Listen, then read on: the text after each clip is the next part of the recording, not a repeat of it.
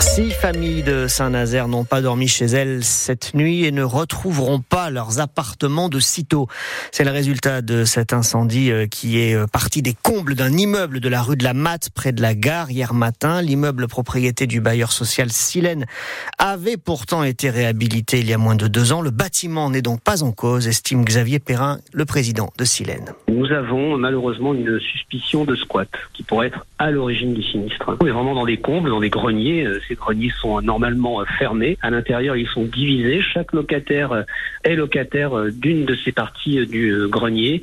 Et en l'occurrence, la suspicion de squat, elle est à cet endroit et c'est de là également qu'est parti l'incendie. Avez-vous trouvé d'ores et déjà rapidement des, des, des solutions de relogement? Oui, d'abord, euh, comme à chaque fois qu'il y a ce, ce type de, de, problème ou parfois des dégâts des eaux, les solidarités familiales jouent. Donc je sais que quelques familles vont être hébergées dans leur famille et le temps de pouvoir regagner leur appartement. Et puis pour d'autres, nous les accompagnons vers leur assurance. Et puis en fonction des dégâts, c'est-à-dire en fonction du temps pendant lequel le logement euh, sera indisponible, eh bien Silène évidemment travaillera une, une solution pour les, les réintégrer dans un autre logement.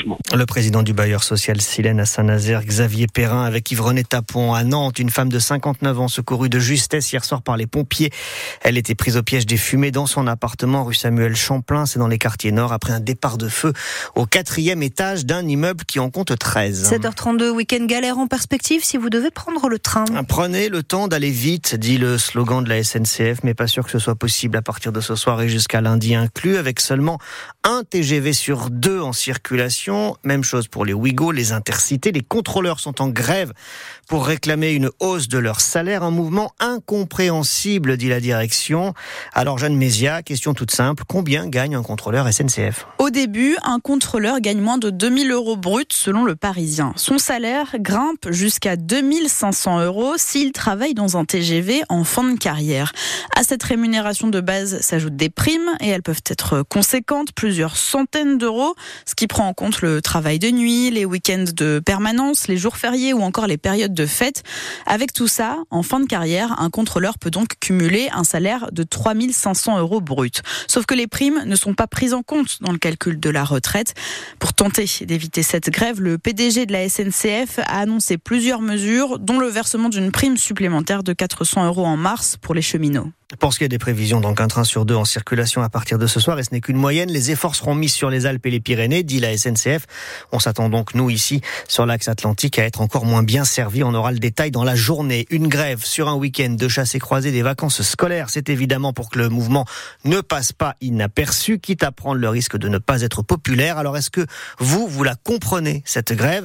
Est-ce que vous comprenez les contrôleurs? Vous venez d'entendre euh, leur rémunération.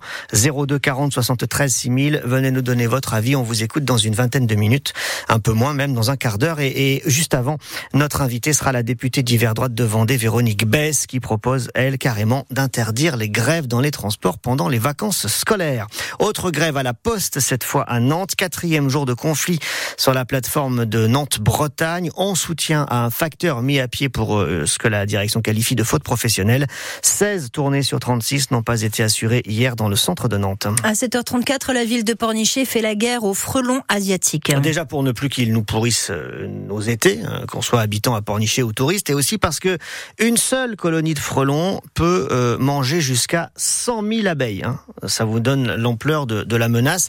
Pornichet va donc prêter des pièges à frelons. Une trentaine d'habitants sont volontaires pour les installer dans les prochains jours dans leur jardin. L'idée c'est que les pièges soient prêts avant le printemps, au moment où la reine des frelons va sortir pour aller construire de nouveaux nids. Hélène Roussel, vous êtes allée voir euh, comment ça se passe chez un volontaire. L'objet, pour l'instant, trône sur la table du salon, un cajot tout gris avec des trous sur le côté. C'est deux caisses en plastique. La caisse du fond est destinée à recevoir la part. Alain Gotchel, technicien espace vert. Ça va être un mélange de vin, de bière et de sirop sucré. Et la partie supérieure, c'est le piège en lui-même avec ses grilles d'entrée qui vont permettre aux reines de frelons de rentrer, mais pas de ressortir. Contrairement aux abeilles ou aux guêpes, un maillage sur mesure, sélectif, écolo, sans rien de chimique, Philippe, le futur piégeur. Ils vivent longtemps temps en fait une fois qu'ils sont dans le piège? Non, euh, ils se mangent entre eux et ils attirent les autres en plus. On peut différencier les reines ou pas? De toute façon, les mâles survivent pas à l'hiver. Les fondatrices s'enterrent à l'automne, elles ressortent au printemps, elles vont chercher du sucré avant d'aller s'installer dans un nid primaire. Dans les volets roulants ou les abris de jardin avant de filer à la fin du printemps, construire des nids beaucoup plus gros. Je sais pas si ça se pose au sol, si ça se pose euh, en hauteur. C'est ce qu'on va voir en fait. Bon, on peut faire le tour par l'autre côté. En hauteur pour éviter la pluie ou la boue, orienté sud-est à l'abri du vent et au soleil du matin, direction donc le jardin. Donc là c'est une haie bocagère là que je conserve.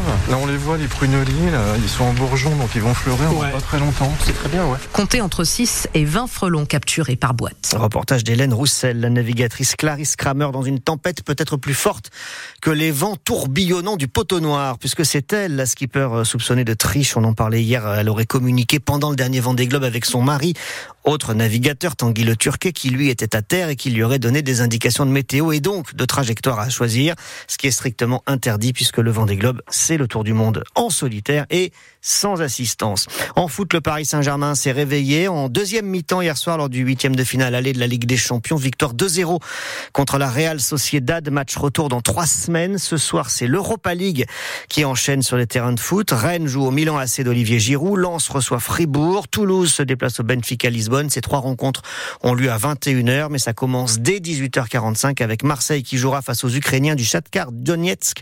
Ça se joue dans le nord de l'Allemagne à cause de la guerre en Ukraine. Et puis fois de plus, la Brigade Loire dans le viseur de la commission de discipline de la Ligue de foot. Nouvelle fermeture de la tribune Loire des Ultras nantais à la Beaujoire. Ce sera euh, contre Metz le 3 mars prochain.